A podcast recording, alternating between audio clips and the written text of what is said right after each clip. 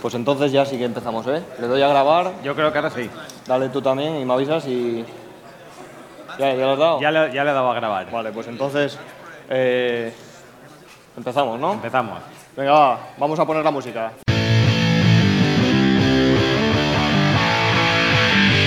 Posta y Podcast, episodio 36.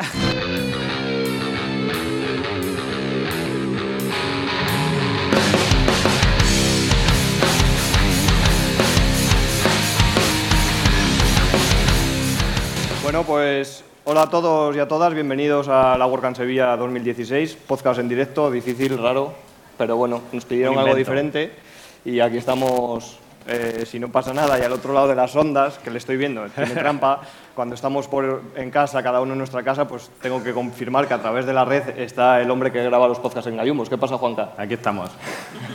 Hoy, hoy lo he hecho al revés. Voy a aprovechar y ya hago la introducción. Y normalmente, cuando grabo en casa, pues grabo en calzoncillos. Y yo llevo un calzoncillo normalmente de la temática friki de esa semana. Esta semana se ha estrenado Rambo, la película, la, la última que, que han sacado, la de Last Blood. Y claro, al estar fuera de casa hago a la inversa. Entonces voy en modo, en modo Comando. comando, que es que no llevo nada debajo. Eh, sí, sí, os reís porque no tenéis la desgracia que tengo yo de, verle por Skype. pero, bueno. Eh, pues nada, venimos cada uno desde una punta de España. Él viene desde Tarragona, yo vengo desde Santander. Eh, nos vamos a presentar un poquito, ¿vale? Para los que no nos conozcáis, porque obviamente habrá mucha gente que no nos conozca. Yo soy Darío, eh, soy diseñador y desarrollador UX, UI, bueno, básicamente hago de todo un poco en la red de blogs Actualidad Blog. Y Juanca, preséntate un poco tú. Pues nada, yo soy Juanca Díaz y básicamente soy programador front-end. Tengo mi propio estudio que se llama J Developia, donde hago todos los desarrollos y todo siempre bajo la misma marca. Y llevo el grupo de usuarios de WordPress en Tarragona, en Barcelona, y también estoy muy involucrado tanto en la comunidad de WordPress como en la comunidad de Joomla también. Al final, yo soy cero religión, agnóstico 100%, mientras sea software libre me da igual. Los que decís, "Uh, el problema lo tenéis vosotros, claro.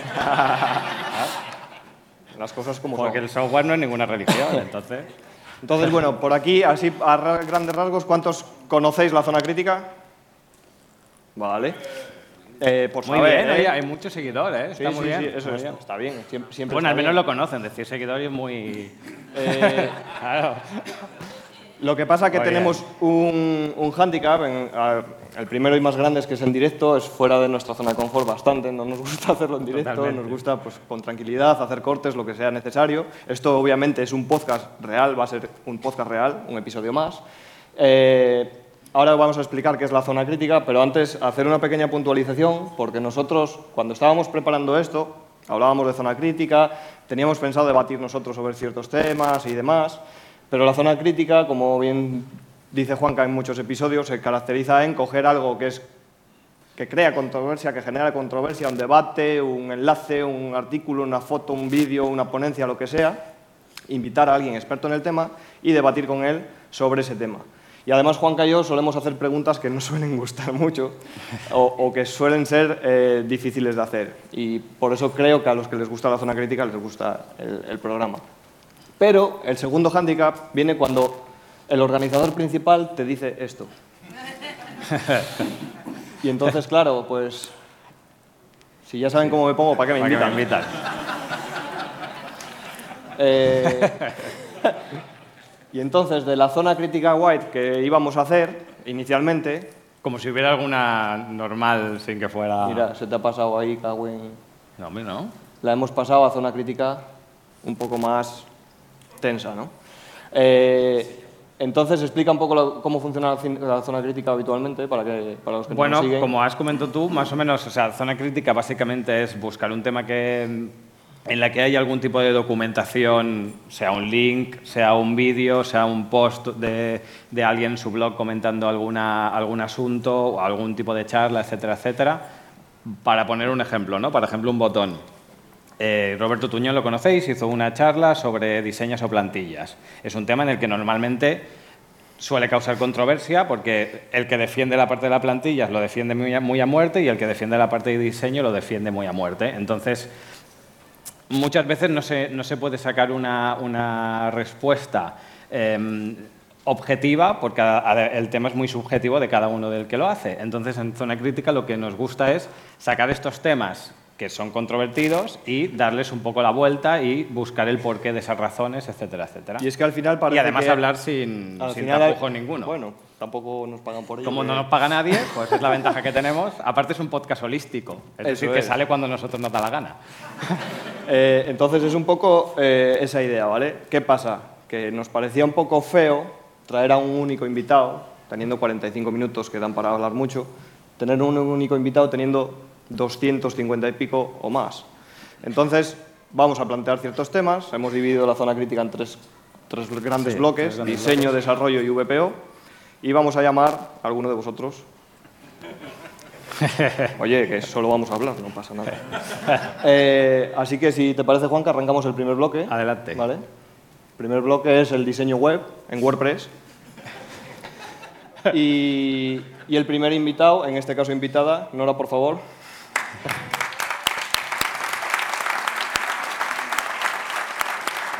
Nos ha costado lo nuestro porque en una WordCamp de desarrolladores no es fácil que haya diseñadores. Entonces, aprovechamos que venía Nora, siéntate en el centro, por favor.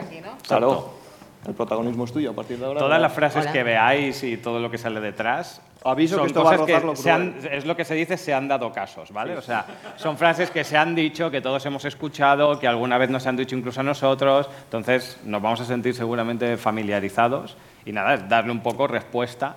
Como muchas veces cuando nos las sueltan no nos lo dicen, eh, puede ser que sea el cliente quien nos lo está diciendo o en un proyecto y tenemos que ser falsamente honestos, falsamente agradables con ellos y no podemos decir lo que de verdad pensamos, pues, Pues aquí, aquí es al revés. Eh, aquí es al revés. Básicamente, los bloques funcionan de la siguiente manera. Tenemos tres preguntas preparadas y van gradualmente, ¿vale? La primera es de toma de contacto para no... Y luego, pues poquito a poco, y depende de lo que se extienda el invitado, pues llegaremos a la tercera, que es la más guay, la que todos queremos escuchar. O no, luego le tires las manzanas al invitado, yo eh, las tengo. Entonces, la primera sería, básicamente, el tema de la precariedad, ¿vale? Oímos muchas veces pues, que el, tema, el, el diseñador gráfico como que está un poco menospreciado en el entorno de desarrollo web. ¿Qué opinas un poco de esto? ¿Qué- ¿Cómo te encuentras el sector del diseño gráfico orientado a web? Entiendo que la pregunta va sobre precariedad en- de valor, ¿no? O sea, Sí, efectivamente. o sea, digamos, lo que la gente piensa de... Exactamente.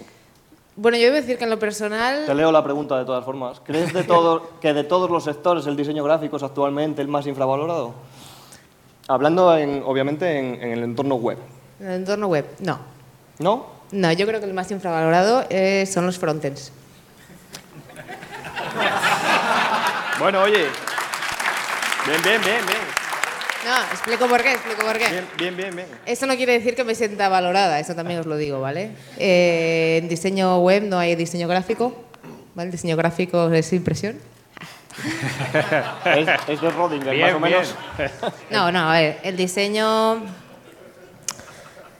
eh, sí, sí, sí que está infravalorado dentro del web, de alguna manera... eh, yo me imagino, todo esto es una cosa que me imagino yo y es mi perspectiva, ¿vale? Pero creo que tiene mucho que ver con el tema de los desarrolladores y la comunidad. Es decir, vosotros eh, sois una comunidad muy activa que tiráis un montón para adelante, entonces si dividimos eh, la web en todos los profesionales que hay dentro, desde el desarrollador de backend hasta, yo que sé, el copy o yo lo que, lo que sea, vosotros tiráis mucho del carro porque vuestra comunidad es muy fuerte. Entonces, se os ve más, avanzáis más y quizás sois una comunidad más cohesionada y más fuerte, lo que hace parecer que diseño web es desarrollador y esa gente que hace cosas para que la web mole más. ¿Vale? Esto es así. Y, y así es como nos sentimos la mayoría de los diseñadores especializados, es decir, los que hacemos UX, UI y ya está. Yo te diré que me ha sorprendido porque pensé que iba a decir que sí, porque, bueno, pues porque creo que todos pensamos eh, como que el diseño web, el diseño gráfico aplicado a web, es como el proceso que más se salta un poco la, la gente. Entonces yo pensé que iba a decir que sí. por- no sé si Juanca, que es el que pensó esta pregunta en concreto. Más o menos. Bueno, Sí. Bueno, ¿no? os explico Pensaba- también porque creo que los frontend son, ¿vale? Porque cuando ya llegan a valorarlo, o sea, cuando te encuentras a alguien que, di- que, que- que entiende por qué necesita un diseñador, Ah, dice, bueno, tengo un diseñador, tengo un desarrollador backend, ya está, ese, ese, señor que hay en el medio, es, si me sobra el dinero, pues pago a alguien del medio, ¿no? Pero yo creo que el backend ya hace todo, ¿verdad? Y es como, pues sí o no, o yo qué sé, ¿sabes? No tiene por qué hacer. Entonces yo, en mis proyectos y, y demás, el, la persona más, más, infravalorada siempre ha sido el, el, el frontend, sin duda, porque no sé, siempre hay una especie de rollo entre que el diseñador y seguro que ya sabe algo HTML y CSS y el, des el, desarrollador, lo que no sepa el diseñador ya lo sabrá. Y entonces te quedas como, bueno, ok. Pero sí, me imagino por lo que iba la pregunta. Y sí que es verdad que apostaría una de mis piernas a que la inmensa mayoría de la gente que hay aquí quizás, si no ahora, porque a lo mejor ha recapacitado, en algún momento de su vida pensó, bueno, yo hago la web y un diseñador me la pone bonita. Y no mintáis porque todos me decís eso. bueno, bien. Eh, Juanca, segunda pregunta. Vale, la segunda pregunta la hemos enfocado al proceso de diseño y como pregunta como tal es, el proceso de diseño web en WordPress, hola, what the fuck, bro. ¿Dónde estás? El proceso de diseño, ¿dónde te has quedado? Ya, ya, esa es una buena pregunta. Eh, ¿Qué pasa con el proceso de diseño? ¿Qué pasa con el proceso de diseño? Eh, como os decía antes, la inmensísima mayoría de la gente cree que el diseño es bueno, se desarrolla una web que funcione y luego viene un diseñador y me pone aquí unas flores y tal y, y unos colores, no sé por qué ese rollo con los colores. Esa expresión. Sí, sí. De, de, ahí la subfrase que tú no has leído. Sí, el rollo de cámbiame los colores es como, no les voy a decir que es lo de menos, pero vale.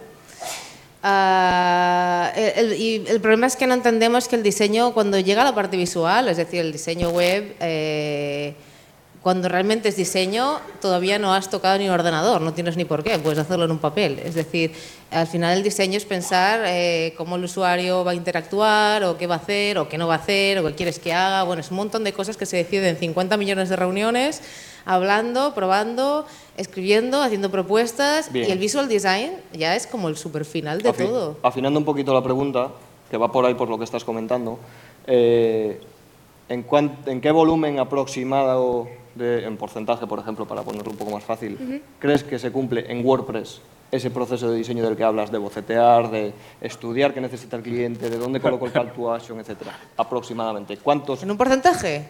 Sí, aproximado. Así. menos de. Wow, siendo generosa, menos del 10%. Bueno, bien. ¿Estáis de acuerdo? ¿Estáis de acuerdo? No sé, ¿Le damos o sea, la razón o...? pensad en vuestra vida diaria, los que hacéis WordPress. Vosotros dedicáis, yo qué sé, dos, tres semanas a hablar con el cliente, decidir todo lo que va a ir colocado en todos sitios, con documentos y hacer bocetos y todo antes de tocar un ordenador. Ciencia ficción. Ciencia ficción, sí, sí, es verdad. Y... Ahí, ahí, va un poco el tiro. Esa, esa era un poquito la pregunta, pero queríamos que contases un poco qué es el proceso de diseño para, sí, para que quedase el, proceso, poco, el diseño claro. realmente es esa parte, la parte visual es diseño también, pero ya es como, bueno, es lo último.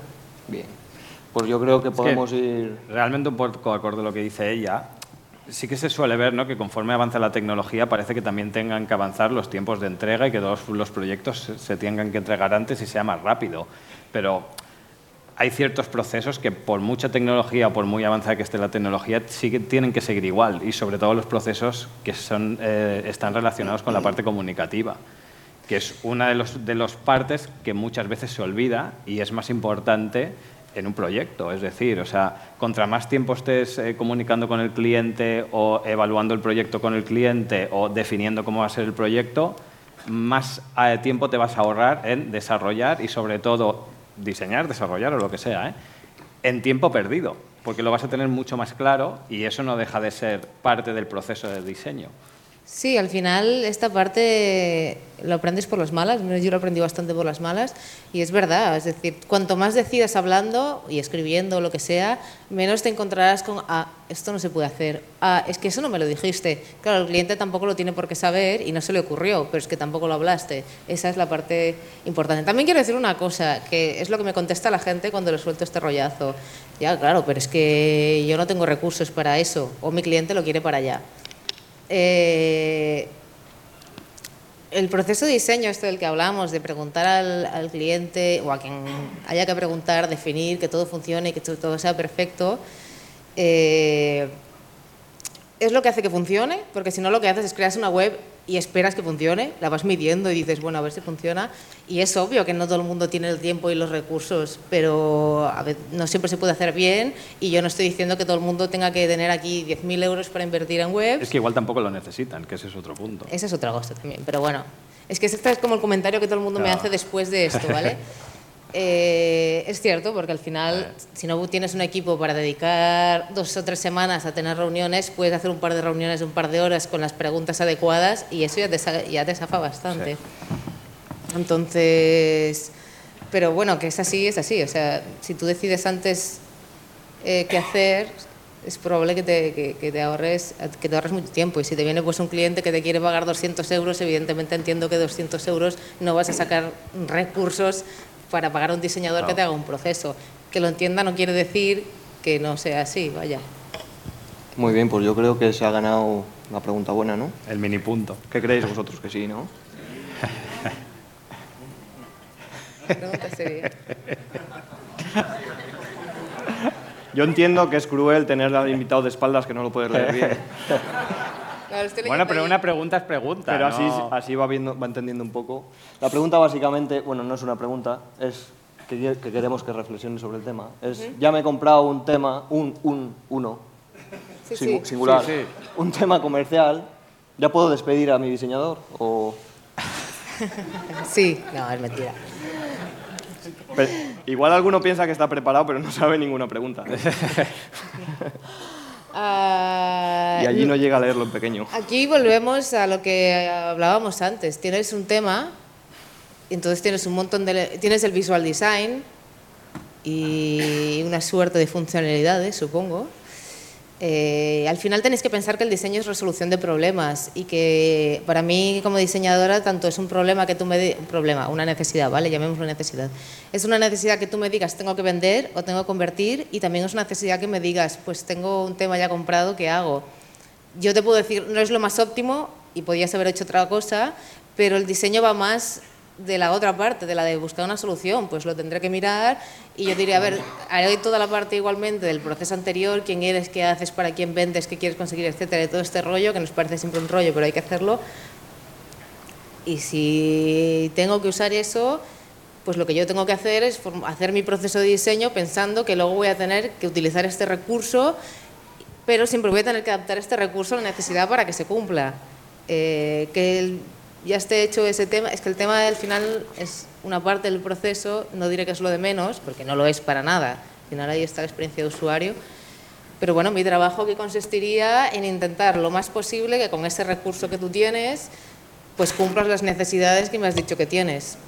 Entonces, no, porque hay que dejar de entender el, el- el diseñador como un obrero que abre el Illustrator, el Sketch, el Photoshop o lo que queráis y te hace cosas. Eso es lo de menos en realidad. El diseñador lo que tiene que hacer es todo lo otro. Saber qué es lo que quieres, saber qué va a pasar si pongo este botón aquí o no lo pongo, saber, saber 50.000 cosas, pero de tomar decisiones más bien. La parte del visual, como decía antes, es la última y vosotros pues habéis comprado este tema, pues con ese recurso se hará lo que se pueda, pero el proceso de diseño no se cortaría de todas maneras, Pero se modificaría. Que estarías un poco limitado a lo que cumpla ese tema. Sí, claro. Si te superempeñas en que tiene que ser Claro, así, pues sí, estaría limitada, pero es igual que estaría limitada si tú me dices, mira, es que yo, pues habrá clientes que puedan contratar un copy, un SEO, un developer, un backend, un frontend, un diseñador y a 50 personas más, y hay otros clientes que te dicen, yo solo tengo para un diseñador, comprarme un tema y un backend. Pues bueno, pues se hace lo que se pueda. Yo también soy de la gente que dice, mira, pues con lo que tienes y lo que quieres conseguir, no hay ninguna solución posible, o, o yo no te puedo asegurar que vaya a funcionar. Yo prefiero decirle a alguien, o sea, sí que me pasa mucho esto, ¿vale? Que me dicen, yo tengo este color, este no sé qué, esto tal, y ahora con esto quiero que me consigas los resultados de insertar marca famosa aquí. Por ejemplo, es muy típico en las presentaciones. Tengo 24 folios llenos de texto, pero quiero que me hagas una presentación estilo ah, minimalista. Es siempre me dicen Apple, no quería decir Apple, pero sí, quiero una presentación Apple, pero que todo este texto me quepa y que no se vea agarrotado, ¿eh? Claro, claro, claro. Tiene Claro. que tener aire. Sí, entonces digo, no es posible. Que respire, que respire. Y, y si no es posible, pues no es posible. pero Primero que respire el diseño y luego ya respiras tú, ¿no? Yo no respiro nunca. Bueno, pues yo creo que muy bien, ¿no? Sí. Muchas gracias, Nora. A vosotros.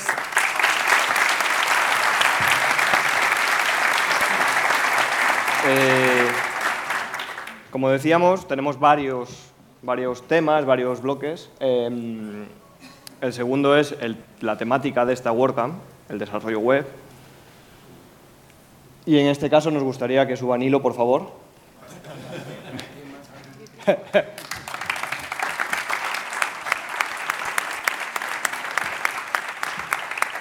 ¿A cuántos desarrolladores les da igual un div que un spam? No sé, ¿te da igual jamón que bacalao? Bueno, bienvenido Nilo. Muchas gracias. Te hemos llamado porque eres desarrollador. Y porque tenéis muy mala leche. Bueno, y porque Eso nos caes también. bien también. Eso también. Sí, bueno, pero, Si es que no nos cayeras bien, pero es que no sabes el pifosteo que me habéis montado en un momento. bueno, es lo que es hay. que, vamos a ver, es que he tenido que reorganizar todo, dejar... He tenido que estar llamar a Manolito. No, Manolito me ha mandado una nota de audio para vosotros. No habernos invitado. Hostia. Diles de mi parte que son unos cabrones, aquí la estrella soy yo, y a mí nadie me ha pedido una entrevista. Y luego lo tengo que aguantar yo en casa, ¿vale? Muy bien, muy bien. Bueno, al siguiente le invitamos. Eh, bueno, ¿estás preparado? Más o menos. Por supuesto que no. ¿No conoces las preguntas? Has intentado hacernos la jugarreta antes, porque hemos tenido la consideración de decirles a quienes iban a subir que vais a subir, pues para que no sea muy abrumador. No con mucho tiempo para que no se lo pensaran. ¿eh? sí, Pero- no, eh, hablamos de un par de horas. pues. También hay que decir que la presentación la están haciendo hace 20 minutos en primera No, fila. eso, eso era, eran remates. ¿no? Retoque, retoque, sí. Entonces no saben ni preguntas ni saben nada. Entonces vamos con la primera, la Bueno. primera cuestión. Pues venga. Tema plugins, que siempre, que siempre gusta, ¿vale? Con tantos plugins que existen, ¿tiene sentido el desarrollo a medida, el, el hacer un plugin más a medida? Depende. Bien. Siguiente invitado. La por Esta eterna- pregunta la patrocina eterna Adrián Boluda. respuesta. La Depende. zona crítica es para mojarse. ¿Mm? Sí. A ver, A ver, depende. Eh, hacer un plugin, sí, eh, pero hay muchos tipos de plugin. A ver, yo soy muy fan de trabajar como trabajas tú, o sea, porque sé cómo trabajas tú. De, eh, a la hora de hacer una página web, muchas veces no vale la pena hacer un tema hijo, en vez de hacer un plugin core a medida, y es donde vas metiendo tus funcionalidades. Puedes hacer uno, cosa. Ahora, lo malo es que hay una cosa que a la gente parece que se le olvida, y es que los plugins están hechos en PHP. Y en tu en PHP puedes hacer lo que te dé la gana, para bien y para mal. Lo sobre guay todo- hay que sobre cerrarlos. todo para mal. A las consultas web, a las consultas delete from, hay que ponerle un, un, un límite. Y luego esas cosas, dice, mi web va mal, le desactivas el plugin, pues ya bien. Ah, pues yo lo he copiado de la página de Stack Overflow. Stack por ejemplo. Overflow, ayuda a WordPress. Bueno, hay muchos sites.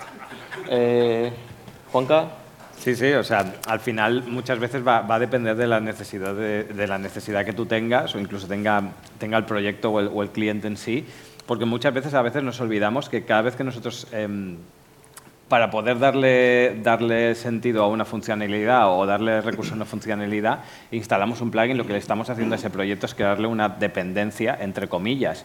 Y no pasa nada siempre y cuando eso tenga, tenga sentido, pero tenemos que verlo, hay que pensar siempre a futuro. Es decir, el día de mañana voy a seguir necesitando este plugin que tiene 55.000 funcionalidades cuando solo estoy utilizando una, pues igual tengo que plantearle al cliente... Hay gente que mete un jetpack porque le gustan los botones de compartir. Exacto. encuentra mucho. Exacto.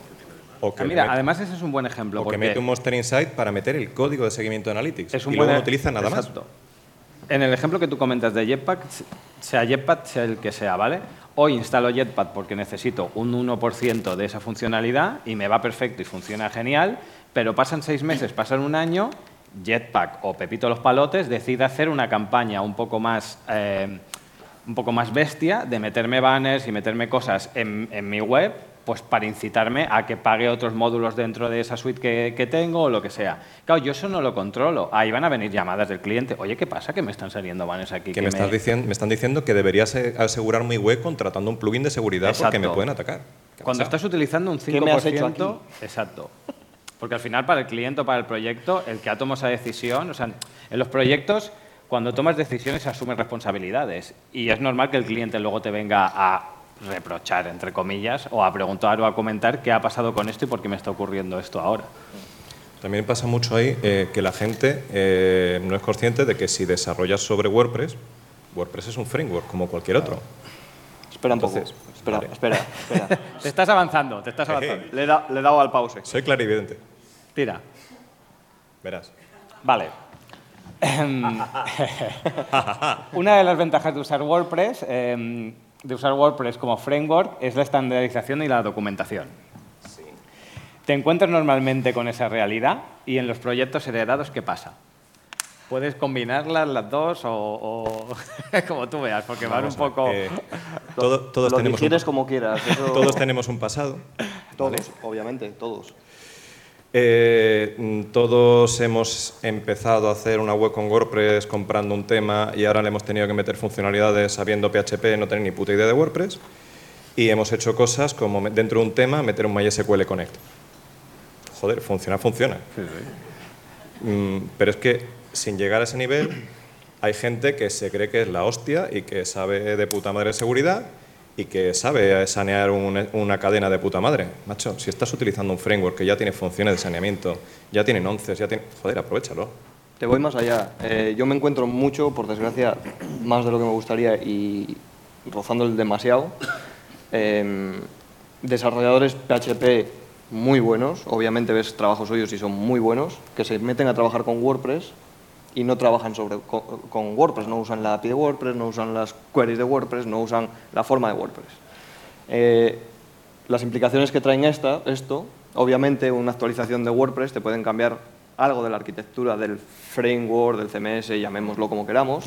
Hay un, hay un framework, eh, Roots, Ujú. que la última vez que me puse a ver la documentación, además dimos una charla en la mitad de Sevilla y empiezan a contarte y dice, no, no, si esto es muy sencillo. Esto lo que hace es que te monta, te monta un WordPress, pero te lo monta con Composer para que las dependencias las puedas meter dentro de un repositorio, para que le- te saca todos los componentes fuera, para que sea más fácil de, de- de versionar. Digo, joder, sencillísimo, colega. Efectivamente, y entonces al No, no. final, ¿esto qué implica? Que sale una actualización y... No te preocupes, bloqueamos las actualizaciones. Obviamente, obviamente, ¿quién quiere actualizaciones gratis de seguridad? Estamos locos. Sí, para poder hacer tu trabajo, en- porque no te quieres adaptar a cómo funciona WordPress, te tiene que montar un Frankenstein, pues igual no vale la pena. La semana pasada me encontré un tema, creo que era una impresa antiguo. Digo, ¿por qué no han actualizado la impresa? Ah, porque no, pueden, no han actualizado WordPress. ¿Por qué no han actualizado WordPress? Ah, porque tienen un Translate X que no recibe actualizaciones desde hace tres años. Dice, ¿y tú actualizarías eso? No, pero es que actualizas al cliente. Dice, mira, que es que estás utilizando un plugin, que no sabe lo que es el plugin el cliente, evidentemente, te han hecho la web con una cosa que ya no funciona, pero a ti te parece que sí.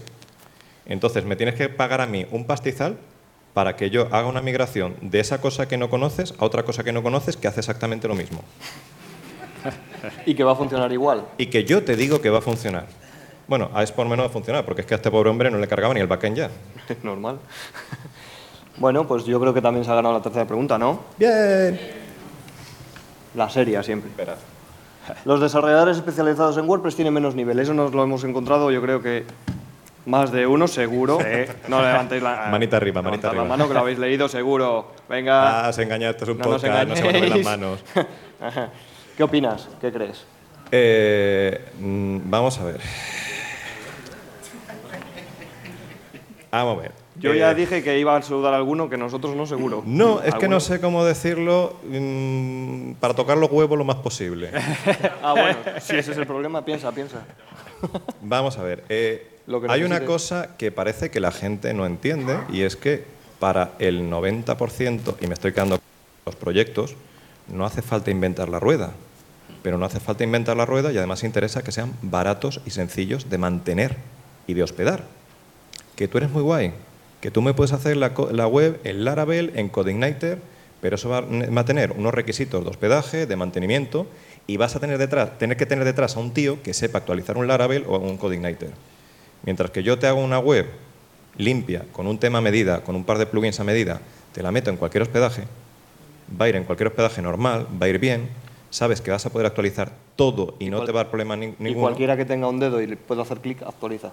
Y lo más que te va a decir, te va a llamar, oye, me ha salido un cartel de que, puedo de que tengo que actualizar esto. No te preocupes, dale. O ahora te lo miro. Y ahora te lo miro es darle. Yo tengo servidores con web con 80 clientes en el que yo me sale una actualización nueva de un Yoast Y digo, pues aplicar la actualización a todo, sé que no hay, no hay problema. Porque sé que esa web no tiene nada raro y que no va a tener ninguna incompatibilidad con Yoast, ninguna de las 80. Cuidado con el ejemplo de Yoast, que Bueno. es delicado. ¿eh? Vale, bueno. Quien dice un Yoast dice cosa, un Contact for Seven, dice un... Que las, las cenas de brain- brainstorming, no sé si beben agua o que beben, pero, pero eso de implementar esquemas porque eh, ahora tenéis esquemas. Porque la gente lo pide. Sí, sí pero, hay, pero no hay opción de desactivarlo, tío. Hombre, a mí lo que, que, me- que andar con a mí código. me bueno. toca más las narices que le cambien el... Eso da para otra zona crítica. que le cambien el nombre a las cosas porque la gente no lo entiende. Joder, macho, es terminología de. Bueno, pues nada, muchas gracias Nilo por tus A- sabias palabras. A vosotros por hacerme la puñeta. Ya, te la volveremos a hacer.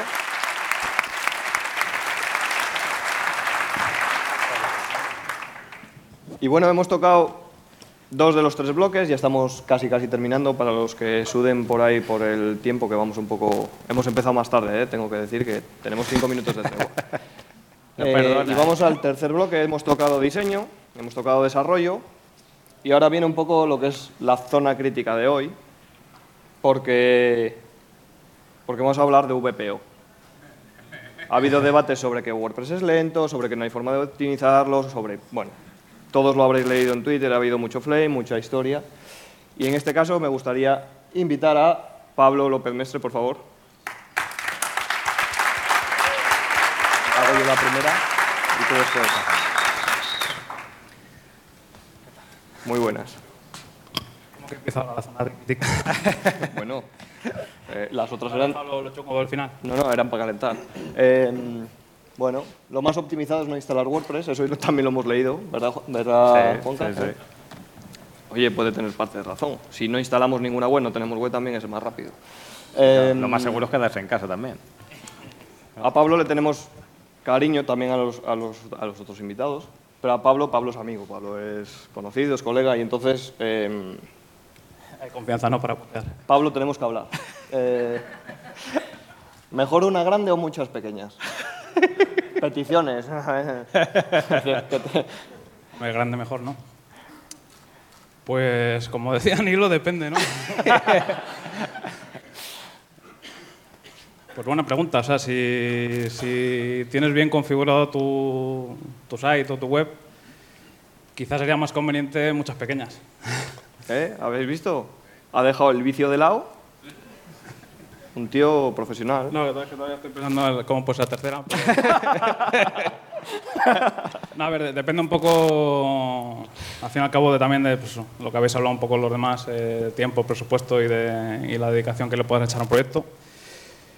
Y Hablemos de lo óptimo. ¿Qué sería lo óptimo? En, en tu proyecto ideal, si pudieses elegir entre un pedazo CSS, por poner un ejemplo, un pedazo JavaScript, o varios, a lo mejor, que se les carguen, si, obviamente si se cargan selectivamente va a ser mucho mejor, pero si tuvieras que cargar un montón de, scripts o de llamadas a terceros, o a, a terceros scripts, quiero decir, ¿Qué preferirías? ¿Varios scripts más pequeñitos que carguen a lo mejor más rápido con la simultaneidad o uno que lleve todo el código? Porque- También muchas veces hay que ser realista, porque una cosa es las recomendaciones y lo óptimo y otro es lo que se puede hacer realmente Sí, en el desarrollo del día a Ahí- día. Ahí, entra en juego el presupuesto que hay y... Pues mira, te voy a poner un ejemplo. Eh, ahora mismo tenemos un proyecto en el que tenemos como máxima eh, conseguir batir el récord ¿no? de velocidad. Eh, gastos pagados. O sea, sin, Está todo pagado. sin límite de tiempo. O sea, lo que tú me has preguntado. ¿Cómo lo harías si tienes tiempo? ¿no? Eh, evidentemente intentando dividir lo máximo posible porque te va a permitir eh, cargarlo solo allí donde lo necesites. Y de hecho, tan al límite como que, por ejemplo, bueno, eh, Marta, que está aquí, nuestra compañera de front, eh, va a diseñar eh, una CSS por media query para solo cargar eh, en función ya no solo de la página en la que estés, sino del dispositivo que estés. Entonces, a ver, lo más óptimo es, es de Muchas sentido pequeñas. común. Es cuanto menos pese el archivo y cuanto menos archivos cargues, va a ir más rápido. O sea, eso es una... Que las prefieres, peque- las prefieres pequeñas, en No, definitiva. no, yo te he dicho al principio que es grande mejor siempre. Pero hay casos, cuando está a gastos pagados, pues Bueno, pues eh, ahora Juanca te va a hacer la segunda pregunta. Vale. ¿Es imposible optimizar WordPress? Se ha leído esto, ¿eh? Estos son cosas que hemos leído que seguro que más de uno lo ha leído. ¿Ves? ¿Cómo lo ha leído? Eh, a ver, sí que es cierto que hay una foto, hay un, no sé, eh, cómo decirlo, una leyenda urbana, o pues que sí, que WordPress es lento, que WordPress es una caca y tal. Pues no- luego, luego me sale algún taco, pero... Tú no te cortes, ¿no? WordPress y cualquier CMS, al final. es- Sí, bueno, es, eh, a ver, imposible no es. Eh, luego tienes que también saber cómo hacerlo y también, bueno, eh, ¿qué, es, ¿qué es más rápido o qué alternativa hay a esto? Pues eh, hacerlo en HTML o, hacerlo en, no sé, en otro, en Symfony a lo mejor. También depende del proyecto. O sea, estoy seguro que para hacer un blog, eh, evidentemente no tiene sentido que lo hagas en Laravel o en Symfony eh, o en alguna tecnología más eh, chunga y, mucho menos en HTML porque sería inmantenible, o sea, no podrías... pero no, no, es, es muy posible y de hecho, ya te digo, por ejemplo, yo tengo la suerte de que trabajo en cliente final, digamos, eh, trabajamos para nuestro producto y una de las premisas que tenemos es la, eh, precisamente esto, que vaya lo más rápido posible y, y tenemos unos tiempos de carga brutales, o sea, de, de- estoy hablando de 100 milisegundos. O sea, que imposible no, o sea, Pues ya está, imposible no, es como se enrolla. no sé si tío. hay alguno que, que piense lo contrario. pero ¿Y qué recomendaciones muy, muy básicas de si tengo un tema o qué recomendaciones darías? Muy generalistas. ¿Qué ¿eh? cosas no- mínimas recomendarías Exacto. a cualquiera que utilice WordPress? A cualquiera, a cualquier tipo de perfil que le digas, mira, no te puede faltar, en tu instalación de WordPress no te puede faltar esto, esto y esto, un, un must de tres, por ejemplo. A ver, es que la performance no es una cosa, o sea, no es instalar un plugin, o sea, si alguien nos vende eso, evidentemente os está engañando. Eh, Yo pensaba que WPO si ha- era Afino- optimización afino- de WordPress. Afina un poco la pregunta para que sea un poco más comprensible. Si alguien quiere empezar, digamos, a preocuparse por el VPO de verdad, que no sea instalar un plugin o, o tres o siete o 27 plugins de caché, porque con una caché va bien, con 27 era mejor, pues, ¿qué le recomendarías aprender? Lo primero. Es decir, si tienes que aprender una tecnología o tienes que aprender algo que tienes que hacer una acción manual, que tienes que hacer sí o sí, yo te recomendaría empezar por esta. ¿Cuál crees tú que sería la, la- la que más diferencia podría marcar en un proyecto, en cualquier proyecto, y que recomendarías aprender bien por el nivel de dificultad que tiene o bien porque realmente se- tiene un gran impacto en el, en el WPO? Pues justo, justo lo que no te da un plugin, que es pensar por ti mismo. Eh, Esta es buena. Y ¿eh? como te, te estaba intentando antes decir, no, no es solo un tema, es una serie de, es una estrategia, son muchas capas, sea, influye hasta el diseño, como ha comentado Nora antes. No es lo mismo una web muy recargada que una web muy minimalista. Eh, no es lo mismo una web que te carga 10 noticias con 10 fotos que por diseño digan que tienen que ir 6. Ya hay menos peticiones, hay menos fotos, hay menos... O sea, que son muchísimas cosas, pero o sea, que, sobre todo... que el pilar principal, al final, en, en un poco en resumen, el pilar principal Es- es del pensar- VPO es pensar antes un papel y un boli antes de hacer el proyecto, es Eso decir, es. vamos a ver qué vamos a necesitar y cómo lo vamos a hacer, y a partir de ahí ya Eso es. Ver cuánto Si os dais cuenta, coinciden dos, bueno, casi el tercer, el, el desarrollo también, coinciden más o menos en lo mismo. Falta de planificación, ¿o- ¿os dais cuenta? Es que muchas veces nos pensamos que si nos compramos en el Decathlon el conjunto de deportistas, somos deportistas de élite. Y al final la profesión no es otra cosa que repetir muchas veces lo mismo y aprender. No es solo comprarte la herramienta o utilizar WordPress o utilizar un plugin o lo que sea. Al final no deja de ser un tema de echarle horas y vocación. Bueno, pues por tiempo vamos más o menos bien, ya estamos acabando. Me decían cinco minutos, pero en realidad hemos pensado cinco tarde, así que danos un poco de tregua. Más que nada porque Pablo está nervioso, tiene ganas de la tercera pregunta. Y eso que han sido suaves, ¿verdad? La, la tercera pregunta de cada bloque han sido, bueno, normalitas, hemos sido buena gente, tampoco... Esta te la, te la va a hacer Juanca. Esta. Llevo dos horas apretado. Tira, tira. Dale, Juanca. Vale, la eterna pregunta y la eterna duda. Em, ¿Cómo de cierto es que un page builder o una plantilla multipropósito, por no poner plantilla multidespropósito, se puede llegar a optimizar tanto como un desarrollo a medida? Y esta, esta frase y esta pregunta se ha convertido incluso en afirmación en según que, que twitters, contexto. blogs, etcétera, etcétera. Y ya sabes cómo se llama la sección, quiero decir, zona Sí. crítica. A ver, Es por aclarar, ¿eh? que quede un poco más claro. Eh, ciertamente no, o sea, rotundamente no, no puede ser. O sea, no puede ser y, y- y es una pena que no estén aquí quien los pueda debatir.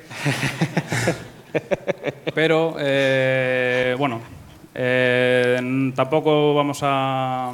O sea, sí que es cierto que con un builder, con un plugin de caché, con una serie de cosas, puedes conseguir que vaya rápido, pero nunca puedes llegar a competir con un desarrollo a medida eh, en cuanto a performance.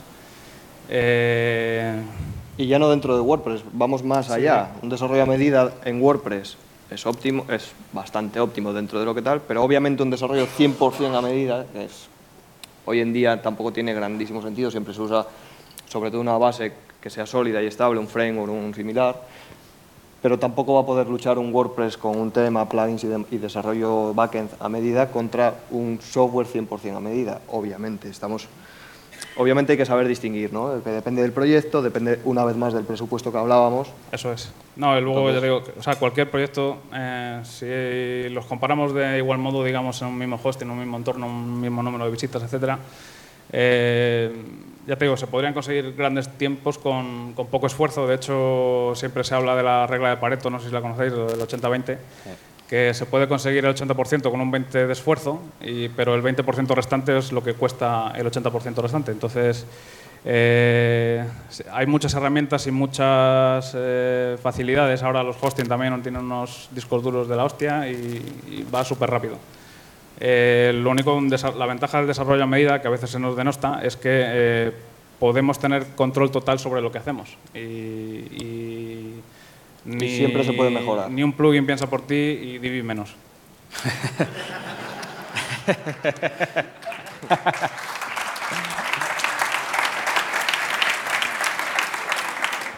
Bueno, pues Realmente la, la diferencia es que uno no deja de ser una solución generalista, es decir, te sirve Sí. para muchos, y el otro, que también puede ocurrir con desarrollo a medida, se, se puede optimizar menos que una de estas herramientas ya hechas, porque si lo hacemos mal, Eso es, ¿no? Sí, saber que cada cosa tiene su mercado, evidentemente. Claro. Eh, no sé, eh, siempre hemos tenido estos debates en los corrillos, pues eh, si te hacen una web en una mañana, como se afirma alguna gente, pues te van a hacer una mierda. Porque si te dedican una mañana, o sea, yo no sé, yo he tenido solo reuniones para hablar de una mañana, o sea, solo, solo para pensar en dónde vamos. Pues imaginaos si os hacen todo el trabajo en una mañana, y os incluyen el SEO y el diseño todo, y todo. todo, ¿no? Pues eh, eso, una puta mierda. Pues yo creo que. yo creo que para acabar bien, ¿no? Más o menos. Eh, muchas gracias, Pablo, por tu sabiduría.